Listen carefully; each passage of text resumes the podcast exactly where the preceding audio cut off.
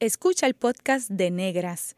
Este programa se emite los viernes a las 3 de la tarde por Radio Universidad de Puerto Rico en el 89.7 FM San Juan y el 88.3 FM Mayagüez. Todo un mundo de música e información.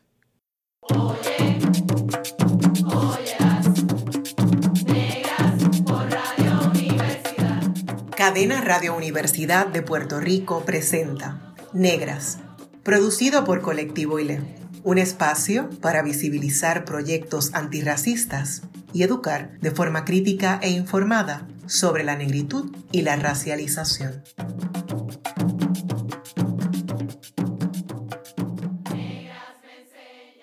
Gracias por sintonizar Negras. Les saludan Mayra Díaz Torres y Bárbara Abadía Resach. En esta edición, la doctora Melody Fonseca Santos nos proveerá un panorama político-social, histórico y contemporáneo de Haití. Por su parte, la lideresa comunitaria Hilda Guerrero, de Comuna Caribe, expondrá sobre cómo afianzar la solidaridad con este pueblo haitiano desde Puerto Rico. La doctora Melody Fonseca Santos es investigadora y profesora de ciencia política en la Facultad de Ciencias Sociales de la Universidad de Puerto Rico en Río Piedras. Además, es editora de la revista Caribbean Stories. Por su parte, Hilda Guerrero es lideresa comunitaria y entre muchísimos haberes es cofundadora de Comuna Caribe, un espacio de solidaridad y reflexión crítica que lucha contra el colonialismo y el racismo y en pro de los derechos humanos de las mujeres y la niñez caribeña. Bienvenidas a Negras. Muchas gracias por la invitación. Saludos a las Radio Escucha. Muchas gracias a Negras y, al colectivo ILE y a todas las personas que nos están escuchando. Encantada en, tenerlas. Melody, cuéntanos qué te motivó eh, a investigar sobre las relaciones entre Haití y Estados Unidos. Pues mira, eh, las motivaciones la verdad es que fueron muchas y desde muy temprano en mi formación, eh, cuando cursaba mi bachillerato en ciencias sociales en la Universidad de Puerto Rico en Mayagüez, me tocó de manera casi aleatoria dar una presentación en un curso de sistemas políticos del Caribe sobre Haití. Y pues eso fue una experiencia bien buena porque una de las primeras cosas que me hizo plantearme fue las similitudes que veía por una parte eh, del intervencionismo estadounidense en Haití con el intervencionismo estadounidense en Puerto Rico, ¿verdad? Y nuestras propias realidades, pero también veía como unas, unas particularidades y una, eh, sobre todo me, hacía cuestionarme por qué eh, viviendo en Puerto Rico sabía tan poco o nada de Haití, ¿no? Y básicamente tener que preparar esa presentación fue como hablar de cualquier país que estaría en el otro punto del mundo. y bueno, a partir de ahí, ya cuando estaba cursando escuela graduada, eh, tuve la oportunidad de, participar en distintos proyectos de investigación eh, y mi directora de tesis tenía varios proyectos que tenían que ver con intervenciones humanitarias eh, y la historia de las intervenciones humanitarias, pero mucho más enfocado en la experiencia europea en distintos países del continente africano. y verdad, pues una vez más como que yo me sentía como interpelada como caribeña, particularmente más con la historia reciente de Estados Unidos en el Caribe, pero también veía que aunque había unas similitudes ahí históricas y demás, para las cosas que se estaban dando en, en ese momento, pues construcción del Estado, intervenciones, por ejemplo, eh, de las Naciones Unidas, todas estas eh, eh, intervenciones de, de, mantenimiento de la paz, etcétera, pues donde realmente estaba ocurriendo esto en mi, ¿verdad? En mi área geográfica más próxima era en Haití. Así que de ahí pues decidí, ¿verdad? Pues empezar a trabajar eh, las relaciones entre Estados Unidos y Haití, eh, mirando ¿no? pues cómo se daban unas relaciones en términos de intervencionismo eh, militar constante, pero pues también ahí se cruzó otra parte de mi formación, que fue un enfoque más de la crítica anticolonial y decolonial, y que esta pues me empujó a, más que pensar en ese presente que podríamos enmarcar ¿no? a partir de la década de los 90, a ir un poco más atrás y a cuestionarme eh, temas como eh, el silenciamiento de la propia historia haitiana, la invisibilización de la historia haitiana, particularmente de la revolución haitiana y su impacto en el resto de, eh, de la región, en la tierra de independencia, en incluso debates teóricos sobre libertad, abolicionismo, emancipación. Así que, pues eso, ¿verdad? En ese momento mi tesis se, se amplió todavía más, cosa que siempre te recomiendan que no hagas, pero yo decidí hacerlo porque no, tenía mucho interés y al mismo tiempo eh, sentía como, como una solidaridad muy fuerte hasta un, deseo de, trabajarlo también desde una, un posicionamiento político claro, eh, antiimperialista, ¿no? Y entendiéndome como, como mujer caribeña y, y, y esa relación eh, que, que, deseaba tener de conocer más Haití, ¿no? Eh, y también, ¿verdad? Pues mirándolo siempre desde las propias experiencias que una tiene en Puerto Rico. Pero básicamente esa fue eh, la, la, trayectoria, ¿no? Pues mucha influencia de otras personas, mucha curiosidad, etcétera. Melody, y tuviste una breve estancia en Haití. ¿Cómo describes la experiencia de haber vivido allí? Pues fue una experiencia, eh, esto fue en 2014. Eh, por una parte eh, fue muy fascinante, por otra fue eh, muy impactante también. Cuando yo estuve allá en 2014, eh, ya habían pasado cuatro años del terremoto eh, en cambio, eh, caminar por las calles de Puerto Príncipe por momento parecía que el terremoto había sido hacía un mes, dos meses, por el nivel de, destrucción de la infraestructura.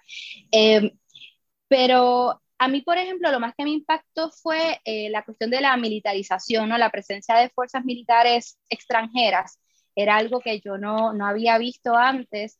y en el espacio en el que estuve desarrollando mi investigación, que fue la Escuela Normal Superior, eh, era un espacio muy movilizado políticamente. Los estudiantes estaban muy activos eh, con un discurso tremendo, eh, antiimperialista, anti-intervención extranjera, y ahí aprendí mucho, sobre todo de esa tradición mucho más larga de resistencia y resistencia a, a, las intervenciones extranjeras.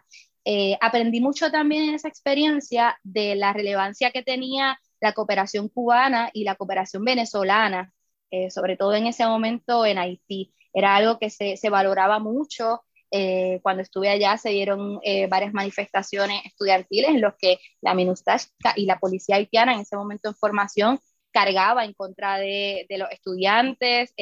algunos incluso se tenían que ir por razones políticas, pues, por ejemplo, a Cuba, pero también para atenderse temas de salud y demás, por cómo habían sido eh, afectados físicamente por esa violencia. Así que fue, ¿verdad? Como que una experiencia, por una parte, eh, de mucha, mucha inestabilidad, mucha violencia, pero al mismo tiempo eh, mucha resistencia y como que uno observa, ¿no? Que la, la, vida se sigue gestando como desbordando al Estado, ¿no? más allá de, de, esa, de esa imagen, de esa infraestructura quebrada, está como que la vida gestionándose, ¿no? En ese día a día. Así que pues fue, fue una experiencia definitivamente eh, muy, muy fascinante.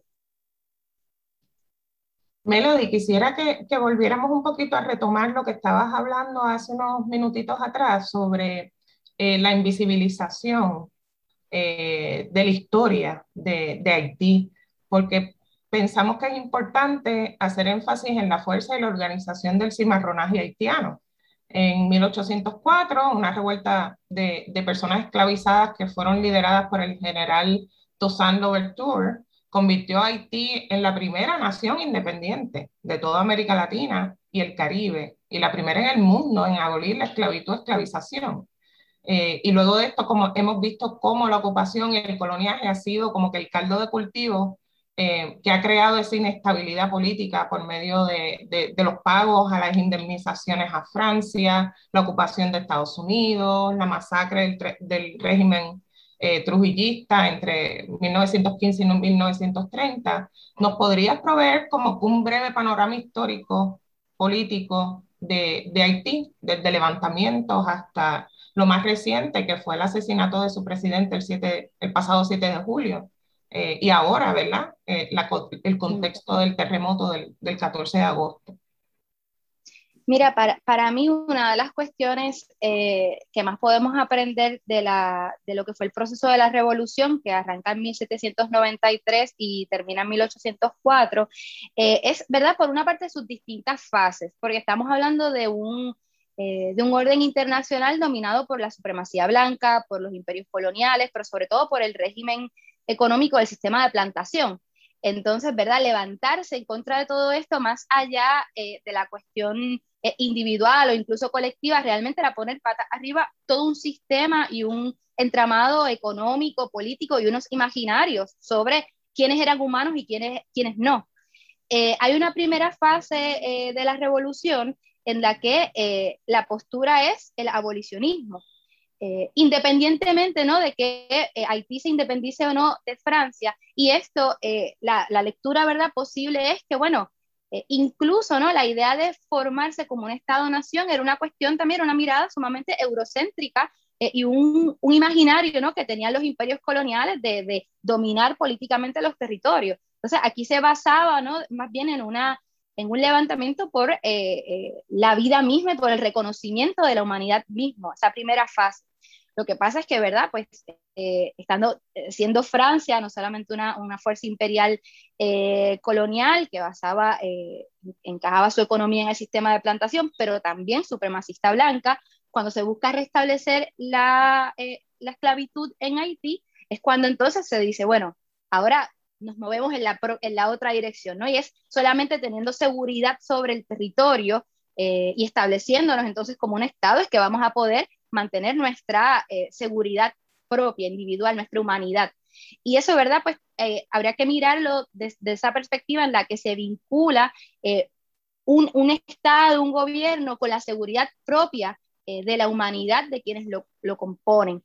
otra cuestión importante es la misma constitución de 1805, porque en esta se establece como haitiano a, a, a las personas negras, es decir, y se habla en términos eh, de negros como una categoría que eh, te adscribe ¿no? a la ciudadanía, pero que no necesariamente estaba vinculada a la cuestión de la epidermis, porque eh, lo que se plantea es también aquellos blancos que lucharon del lado de la justicia, que era, ¿verdad?, acabar con ese régimen colonial y esclavista, también se les va a reconocer en tanto negros pero desde ese momento, ¿verdad? Mirar al, al otro, al, al, otro en este sentido, el ocupante, eh, va a ser siempre estar vinculado a una figura colonial.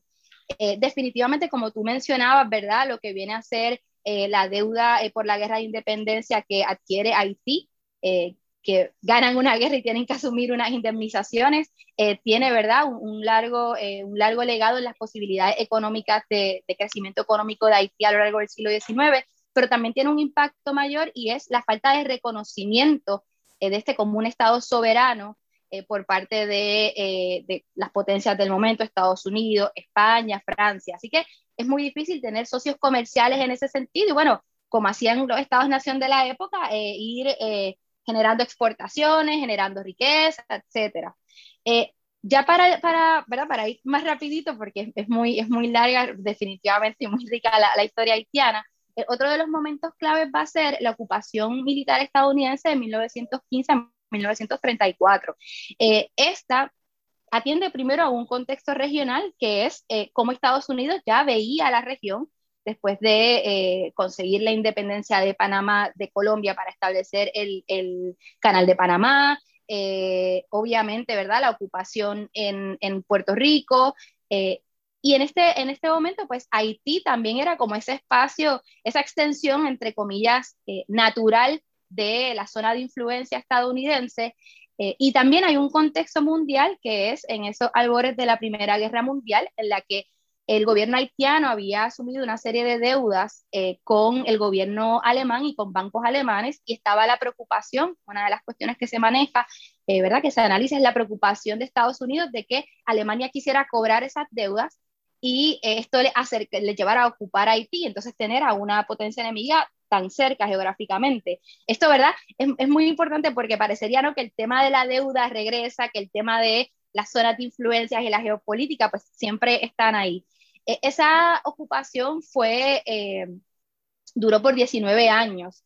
Eh, hubo un intento, tal también como ocurrió en Puerto Rico, como ocurrió también en República Dominicana, hubo un intento de americanización del país, eh, se restableció un sistema de, de opresión llamado la COSB, que era un sistema que se tenía en el periodo colonial, en el que básicamente se volvieron a prácticas esclavistas, las personas eran capturadas y se ponían a trabajar eh, por meses en crear infraestructuras, carreteras y demás, cuestión que fue sumamente, eh, ¿verdad?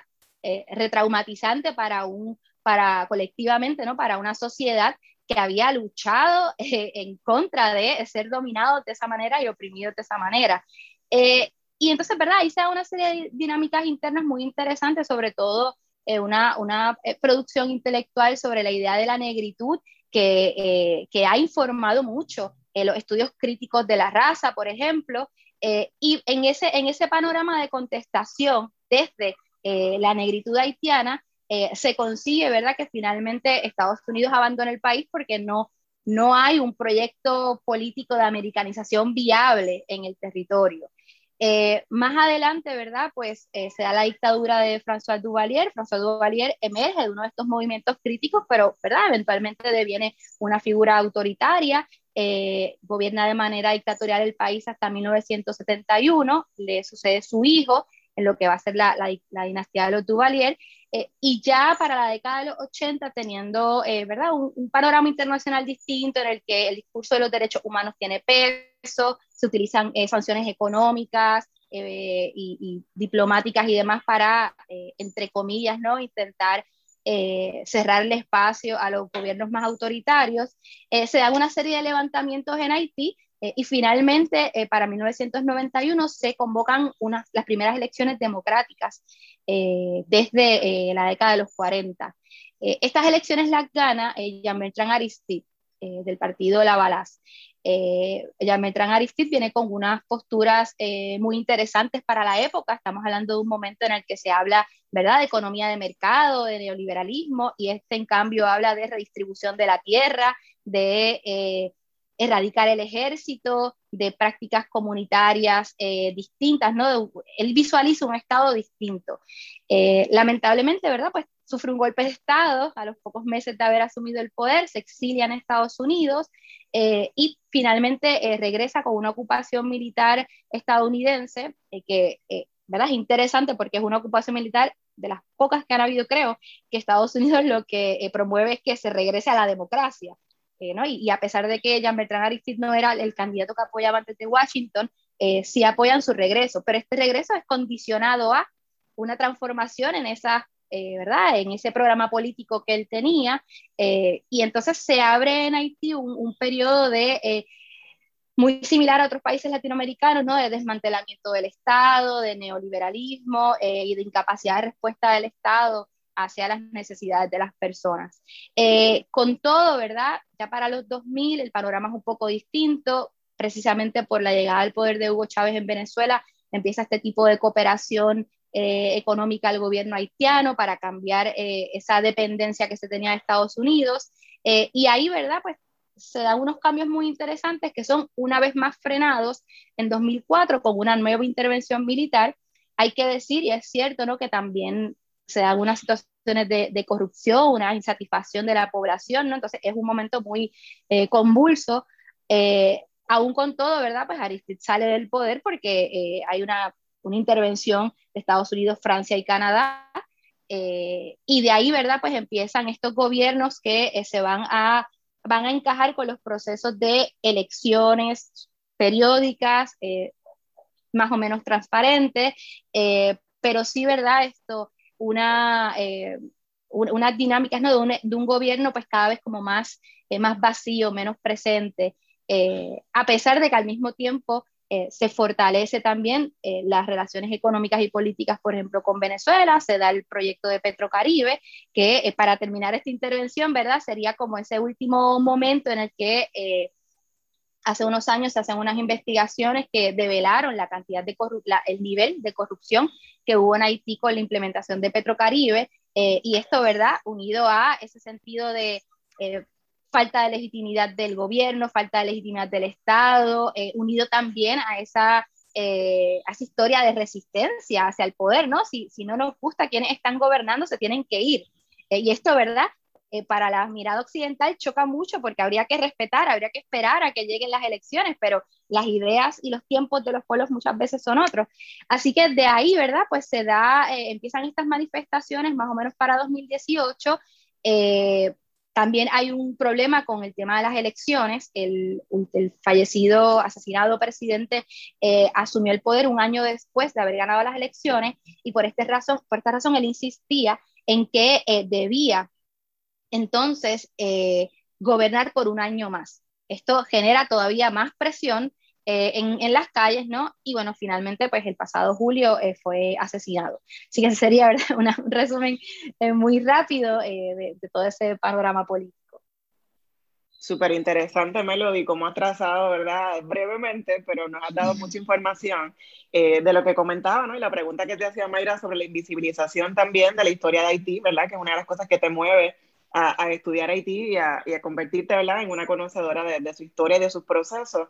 Y me parece súper importante el destacar ¿no? los levantamientos y toda esa otra cosa que normalmente eh, no sabemos, ¿verdad? Eh, mm. También la importancia de, de, los medios de comunicación en el caso de Puerto Rico, ¿verdad? Esa mirada tan desde Estados Unidos, ¿no? Entonces no miramos lo que tenemos más cercano eh, a, nosotros, pues, eh, ¿verdad? Este, geográficamente, ¿no? Em, y quería preguntarte también a ti, Hilda, ¿cómo trazas tu historia vinculada a Haití, ¿verdad? Este, ¿Qué te une a Haití? ¿Desde cuándo estás relacionándote con Haití? Sí, con Haití eh, mantenemos una relación desde el 1991 con lo que fue la campaña de los 500 años de resistencia indígena, negra y popular. Eh, a finales de los 80, eh, movimientos sociales eh, y populares, iniciamos una serie de, reuniones y de diálogos para repudiar ¿no? los más de 500 años de colonialismo en, nuestro, en nuestro territorio, en nuestra Chayala o en nuestra América. Y pues, por supuesto, Haití fue parte ¿no? de, de, de, esa campaña, fue parte como región del Caribe, pues ahí eh, iniciamos una relación eh, de mucho trabajo, de solidaridad con Haití. Antes del 1991, mi primera relación con el pueblo de Haití fue a través de su hermosa literatura, de su, de su maravillosa literatura y de su arte. Eh, gracias a una relación con un sacerdote haitiano, Jean-Pierre Louis, eh, que fue asesinado en su parroquia en Haití, eh, parece que bajo eh, el gobierno de Preval. y con ese sacerdote, pues, inicié una relación de correspondencia y de intercambio de literatura. Y gracias a él, pues, pude leer un libro maravilloso que se llama Gobernantes del Rocío, de Jacques Fumay. Y ese libro, pues, me abrió los ojos y el corazón hacia el pueblo de Haití. También la relación de, con muchas amistades dominicanas eh, que ya hacían trabajo de solidaridad con el pueblo de Haití y que eh, estaban pues, con la publicación de, libros sobre eh, como azúcar amargo, hay esclavos en el Caribe y demás. Así es que mi primera relación de amor con Haití viene eh, a través eh, de los libros y ya luego con la campaña de los 500 años de resistencia y de ahí pues eh, la hermandad de trabajo con organizaciones y movimientos haitianos, ya sea grupos de mujeres como la SOFA, la Clínica de Solidaridad Femenina, la PACTA, Plataforma Haitiana para un Desarrollo Sustentable, el GAR, que es el Grupo de Apoyo a Repatriados y Refugiados, Coral, que es un grupo como una sombrilla de organizaciones campesinas que están precisamente donde fue el epicentro del terremoto de, reciente. Eh, es como una sombrilla de organizaciones campesinas que tienen una relación muy estrecha eh, con rescatar eh, la, digamos, la siembra ancestral, eh, relacionar la siembra con la cosmovisión eh, religiosa o con lo, eh, esta tradición ancestral de sembrar mientras cantan, hacen cánticos. Y tenemos una relación con cinco organizaciones allí que hacen ese tipo de siembra tan, tan de tan, digamos, tan espiritual y de tanta fuerza y de tanta eh, resistencia. Eh, desde, desde unos inicios, ¿verdad? Eh, como una Caribe, lo que, que, fue antes el Comité Pro Niñez Dominico-Haitiana, ha tenido Haití como un referente para para nosotras eh, Haití es realmente la madre del Caribe o la matria del Caribe. Eh, tenemos bien claro que el Caribe nace en Haití, que Haití nos regaló no solo esa revolución antiesclavista, eh, antiabolicionista, antiplantación, sino que también Haití nos regaló el cimarronaje, porque de Haití es que ¿no? aprendemos lo que es el cimarronaje, eh, el regalo de esa revolución. Así es que eh, desde Comuna Caribe mantenemos una relación de mucho respeto, eh, de, digamos que siempre tenemos claro como un mantra, vemos Haití, miramos Haití desde, desde el corazón y lo escuchamos con sabiduría. escuchar tanto que aprender eh, de ese pueblo, eh, escuchar con, con, mucha, mucha sabiduría a, a, ese pueblo y lo que tenemos que aprender de ese pueblo tan, tan valiente, que solo recordamos, eh, ¿verdad? Cuando hay desastres y tristemente, y tenemos invisibilizado en el olvido y solo lo vemos desde las revueltas, pero no vemos su arte, que también tiene una, eh, unas artes gráficas eh, y unos artistas maravillosos desde sus bailes, sus danzas. Eh, así es que esa fue mi, mi relación inicial con Haití y pues luego ha seguido creciendo. así que por ahí, no sé si contesté tu pregunta o... Por supuesto que sí, más de lo que estaba esperando, Hilda, gracias.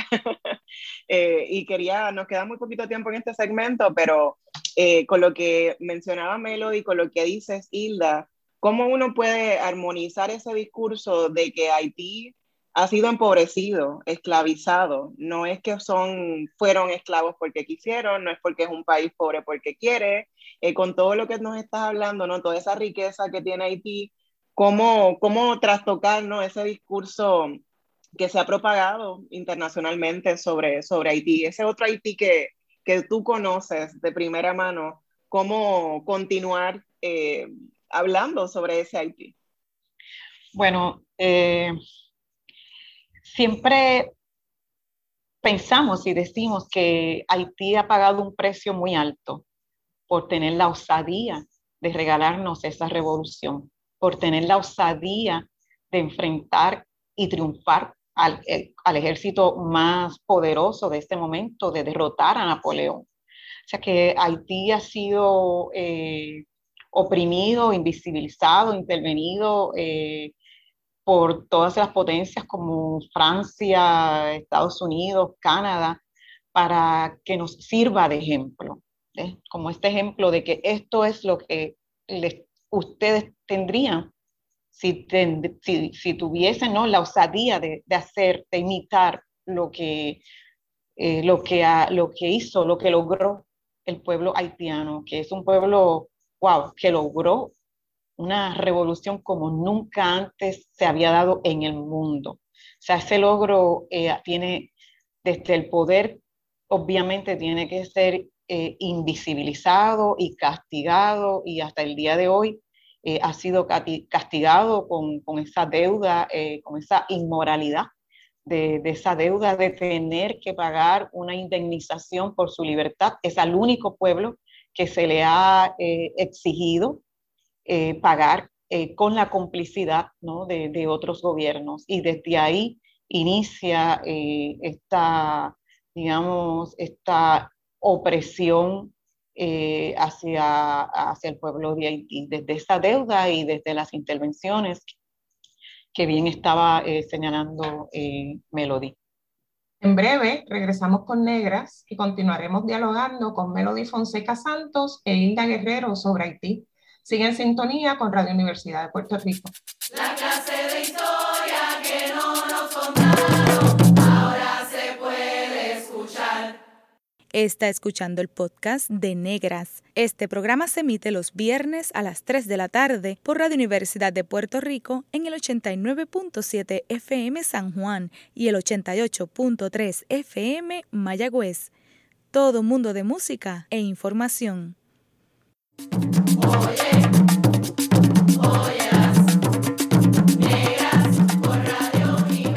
Usted está escuchando Negras, inspiradas en las grandezas de nuestras ancestras.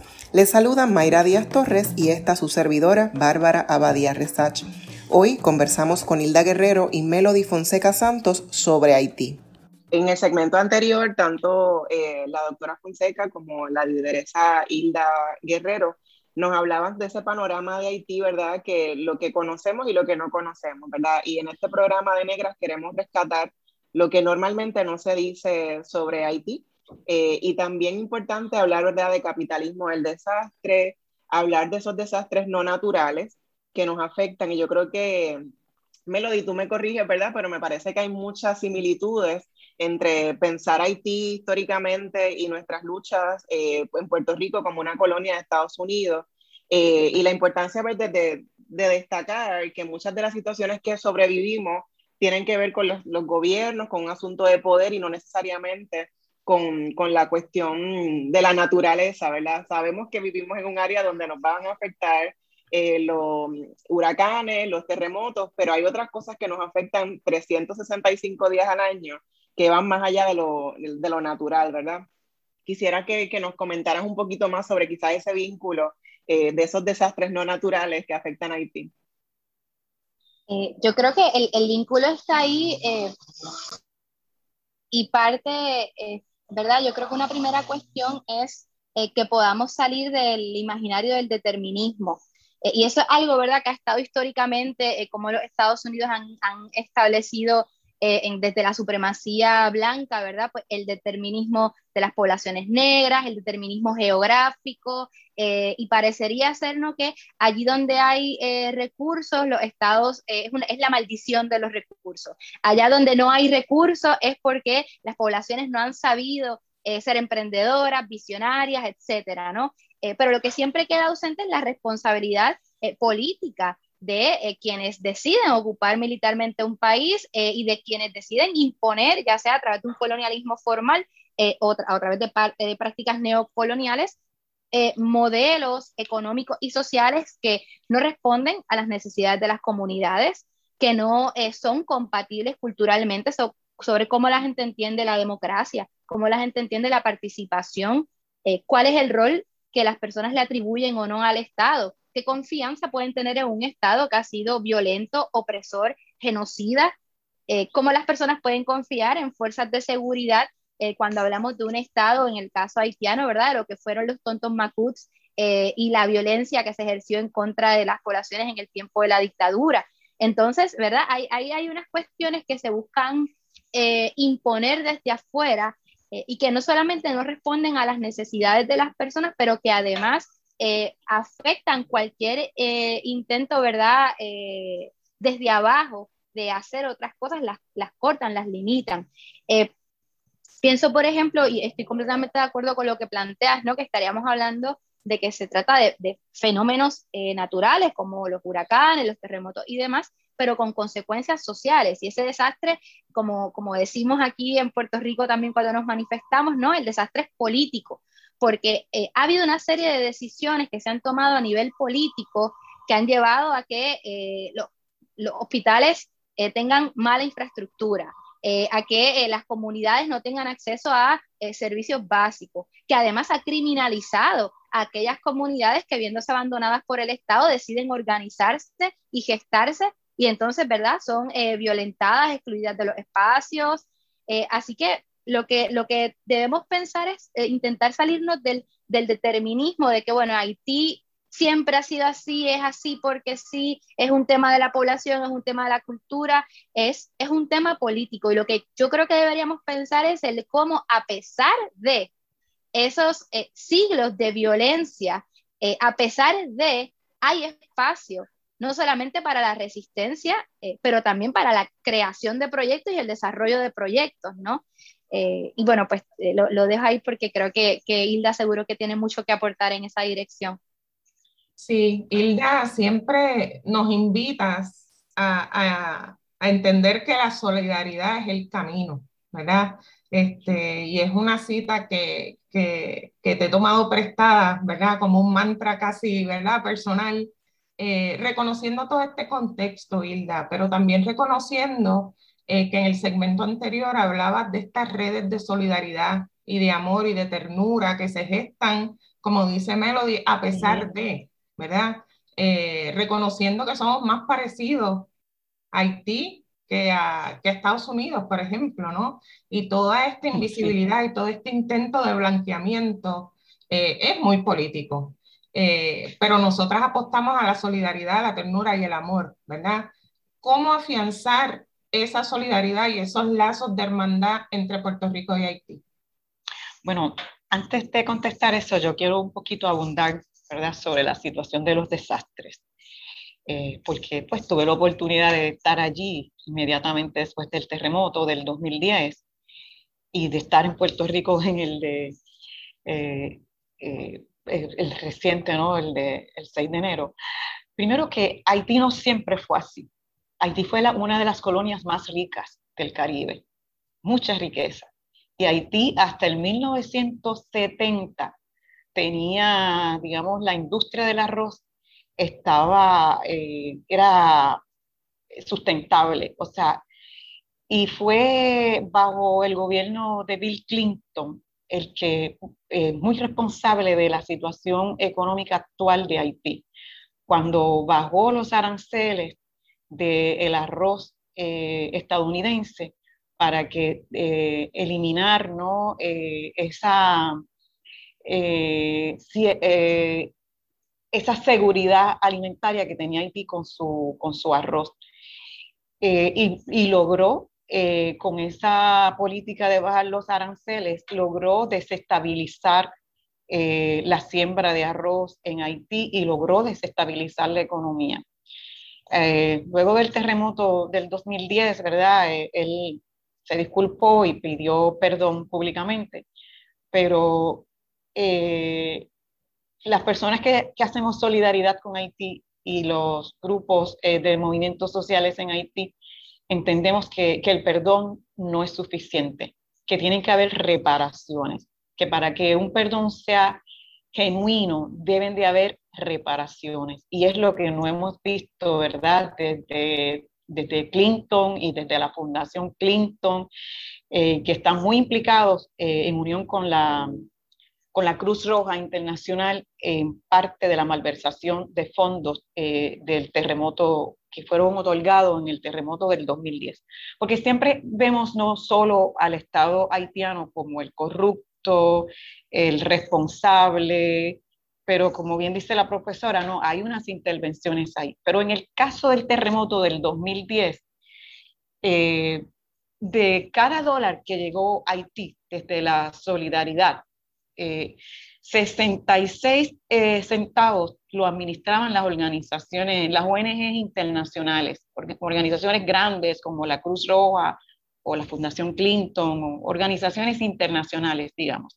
34 centavos de ese dólar se utilizaban para sostener las tropas de la MINUSTAH, para, para mantener el andamiaje militar en Haití. Y un solo centavo lo administraba el gobierno de Haití.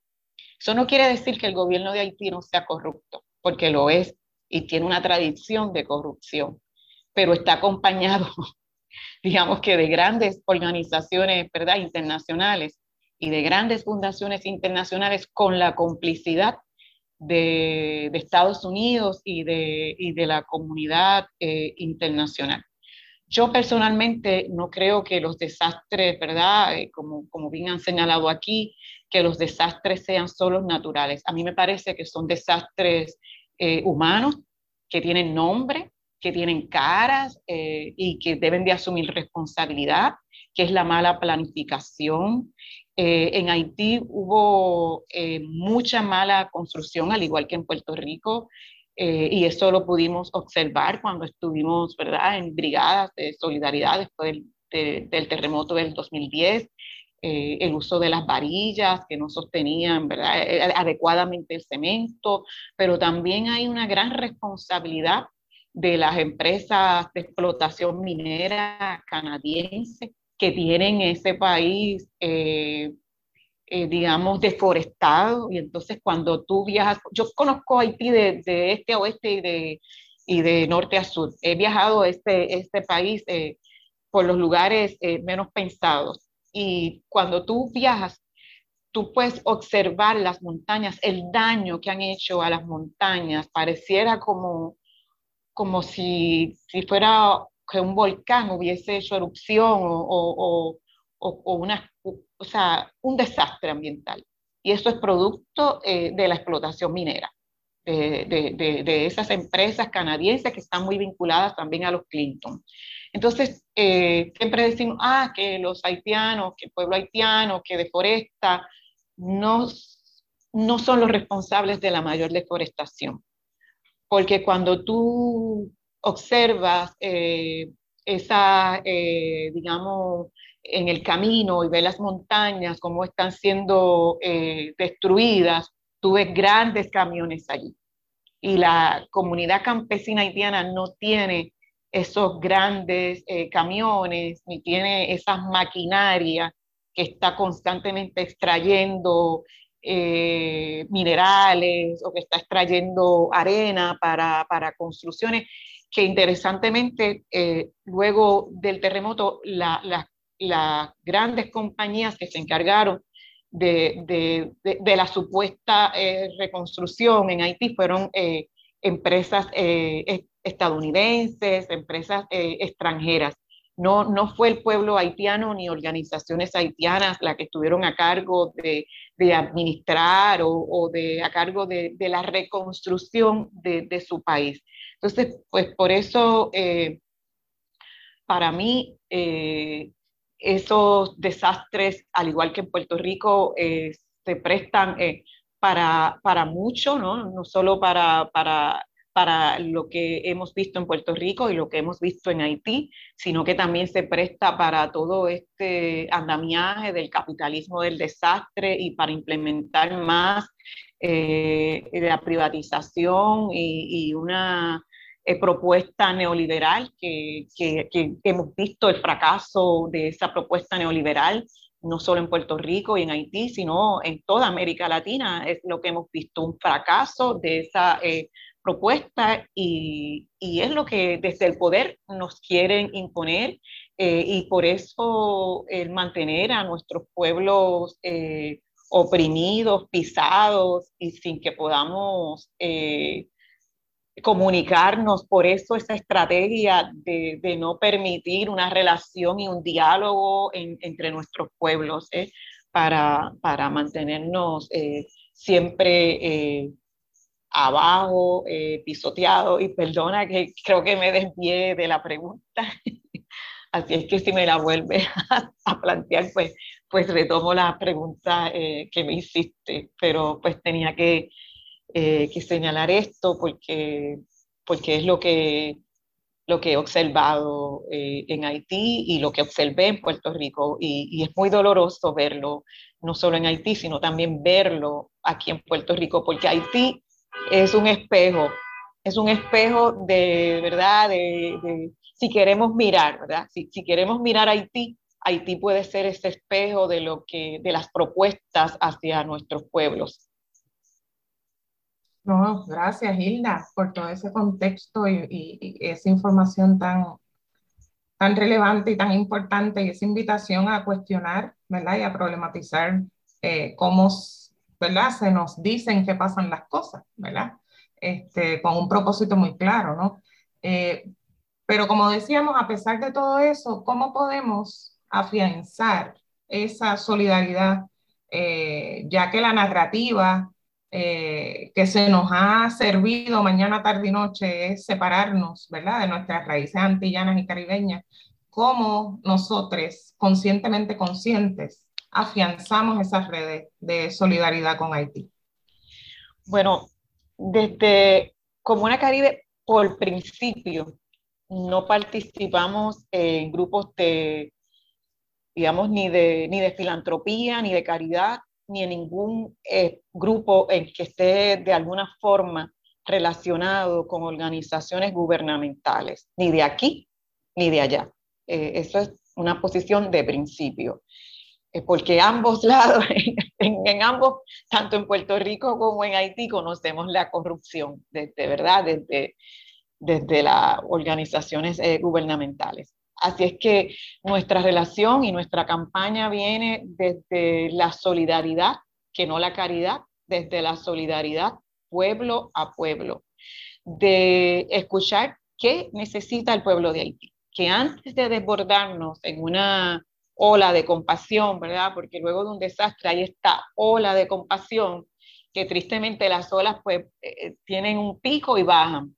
Pues antes de envolvernos en esa ola de compasión, que hagamos el ejercicio de establecer una relación con organizaciones haitianas y preguntarles qué ustedes necesitan, de qué forma podemos ayudar, porque a veces eh, queriendo ayudar creamos una crisis dentro de una crisis y no me canso de decirlo, ¿verdad? El, el, de, el de, estar eh, con toda esta campaña de llevar en el inmediato que sí, no es que, no es que diga que no, quiero aclarar eso, no es que diga que no, pero llevar desde el inmediato todo este desborde de, de plástico para Haití, de, de, de botellas plásticas, eh, que luego van a terminar en los canales y, y, la profesora puede hablar de eso, que señaló que, que, pues, que estuvo mucho tiempo en Puerto Príncipe y cuando tú caminas por Puerto Príncipe, tú ves los canales eh, que están llenos de botellas eh, plásticas, porque no hay una infraestructura para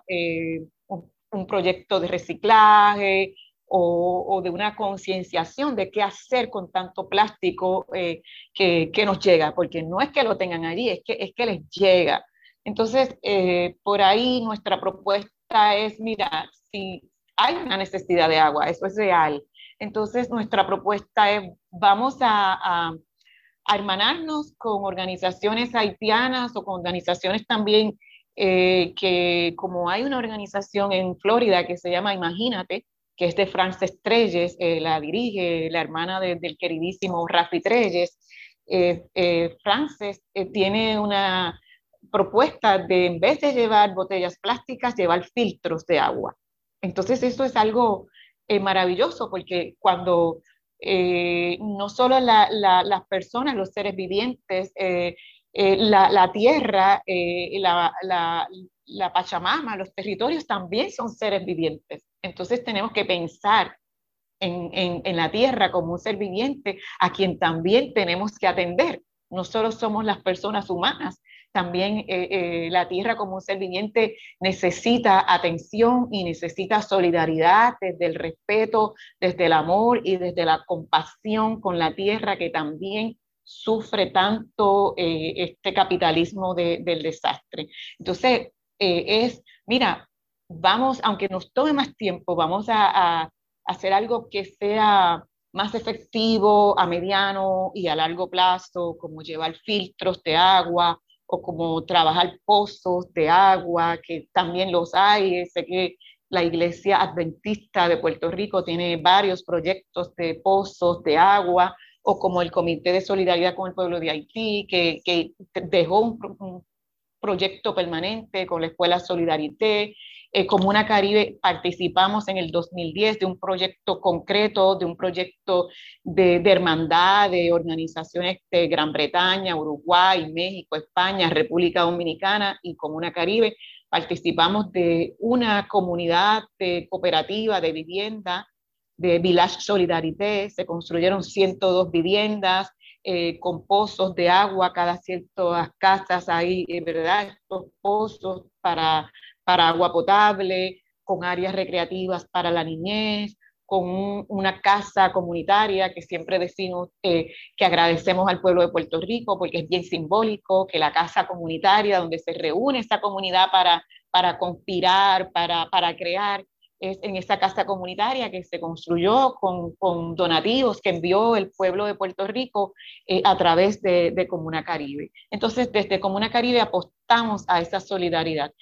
Eh, ahora a raíz de este terremoto, ¿qué fue lo primero que hicimos? Comunicarnos con gente del sur que está allí en el epicentro y preguntar cuál es la necesidad inmediata. Pues la necesidad inmediata era que una brigada de, las brigadas médicas cubanas estaba en ese territorio su espacio físico fue afectado por el terremoto y perdieron, ¿no? Su abastecimiento de medicamentos, pues inmediatamente pudimos, gracias a la generosidad y la solidaridad de este pueblo, inmediatamente pudimos enviar 10 mil dólares para que eh, Colette Lespinaz, una lideresa, pudiese eh, comprar en Puerto Príncipe, porque hay farmacéuticas en Puerto Príncipe. Eh, Puerto Príncipe es una zona de, de maquilas, de, digamos, que, hay farmacéuticas allí. Y si tú estableces una relación con farmacias haitianas que puedan comprar eh, grandes cantidades a las farmacéuticas, pues ya a los dos días ya esa brigada médica estaba abastecida con, eh, con lo que necesitaban para poder atender eh, una necesidad inmediata como es personas que fueron afectadas por, por este terremoto. Pero también hubo una compra de alimentos en los mercados haitianos para eh, las personas que están refugiadas allí en ese lugar donde se ha establecido una clínica solidaria improvisada. Entonces, es comprar en los lugares en Puerto Príncipe para mover esa economía, para que fluya la economía haitiana, comprarle a los campesinos, comprar en los mercados de, de, Puerto Príncipe. Yo digo como un mantra, el epicentro fue en el suroeste, pero está el norte, está el oeste, está el este, donde hay un campesinado que sufre, que sufre cuando hay este tipo de desastre, porque entra inmediatamente el capitalismo del desastre y, y abacora. Entonces el campesinado pierde su, su, cosecha y entonces estamos creando una crisis dentro de otra crisis porque además de atender a las personas afectadas por, eh, por el terremoto, vamos a tener que atender esa población que se ha quedado eh, ¿verdad? con esa cosecha, que la ha perdido y eventualmente también vamos a tener que atender a esa población. Sí, es súper importante lo que acabas de mencionar, porque esa idea de, de ayudar, ¿verdad? Como dices, desde de, la compasión, eh, y nos has planteado los retos de esa solidaridad y esas prácticas humanitarias en el Caribe, principalmente desde Puerto Rico hacia Haití. Eh, me parece súper importante lo que mencionas de esas organizaciones haitianas y de esta idea, ¿verdad? En antropología se llama antropofagia, ¿no? De ir a comer a esas comunidades, eh, hablar de ellas, pero luego ni, ni, se enteran y, ¿verdad? Este, utilizarles, ¿no? Eh, y la importancia de, la solidaridad para contrarrestar e, esa noción, ¿verdad? De cómo ayudar. Eh, y me gustaría que nos mencionara cómo entonces comunicarnos con Comuna Caribe, la gente que esté interesada, la radioaudiencia que quiera ser solidaria, solidarios y solidarias con, Haití, que crean en el trabajo que ustedes han venido haciendo por tanto tiempo, eh, Comuna Caribe desde Puerto Rico, y en organización con, con otras organizaciones, valga la redundancia. Si nos puedes repetir, ¿verdad?, cómo comunicarse con Comuna Caribe para continuar la solidaridad con el pueblo haitiano. Pues yo ofrezco mi teléfono, que es casi público, que es el 787-484-3523. Eh, pero también tengo que decir que a esta campaña de SOS Haití eh, se ha unido eh, el Comité Pro Derechos Humanos de Puerto Rico y nos ha facilitado eh, su cuenta bancaria y a su contable tesorero, Carlos Nieves, que está recibiendo donativos a través de su ATH, que es 787-566-3338. Eh, y también se unió Vamos eh, con su cuenta PayPal, eh, que es eh, info arroba vamospr.org. de nuevo, a las personas que nos están escuchando, usted done a la organización con que usted se sienta en confianza. no necesariamente tiene que ser, ¿verdad?, con, a través de Comuna Caribe, usted con quien se siente en confianza, con quien tenga un trabajo de muchos años, pero tome en consideración eh, que las organizaciones internacionales, que las organizaciones gubernamentales no son la respuesta. Lo hemos visto aquí con, con el huracán María, con el terremoto eh, y lo hemos visto en Haití. O sea, las organizaciones internacionales no son la respuesta. Es probablemente, como señalamos en Comuna, Comuna Caribe, eh, la solidaridad es el camino y el camino es con organizaciones pequeñas, con organizaciones pueblo a pueblo. Ahí yo puedo decir que, ¿verdad? que va a fluir efectivamente eh, la solidaridad con la organización que usted entienda, con la organización que usted de nuevo, aunque suene repetitiva, con la organización que usted tiene confianza, con la organización que usted ha estado trabajando. Gracias Hilda, gracias Melody. Eh, a la radio audiencia, eh, convocarles a que, a que reconozcan que la solidaridad es el camino, a que pueblo a pueblo ¿verdad? Debemos, debemos depender, ¿no? Y, que esa solidaridad entre gentes y entre hermanes eh, es el camino también. Así que, como siempre, agradecemos al personal técnico de Radio Universidad por su apoyo en esta edición de Negras. No olvides sintonizar Negras el próximo viernes a las 3 de la tarde. Feliz viernes a todos. Cadena Radio Universidad de Puerto Rico y Colectivo ILE presentaron Negras, asumiendo nuestro justo rol como forjadoras de cambio. Acaba de escuchar el podcast de Negras. Le invitamos a que nos sintonice los viernes a las 3 de la tarde por Radio Universidad de Puerto Rico en el 89.7 FM San Juan y el 88.3 FM Mayagüez. Todo un mundo de música e información.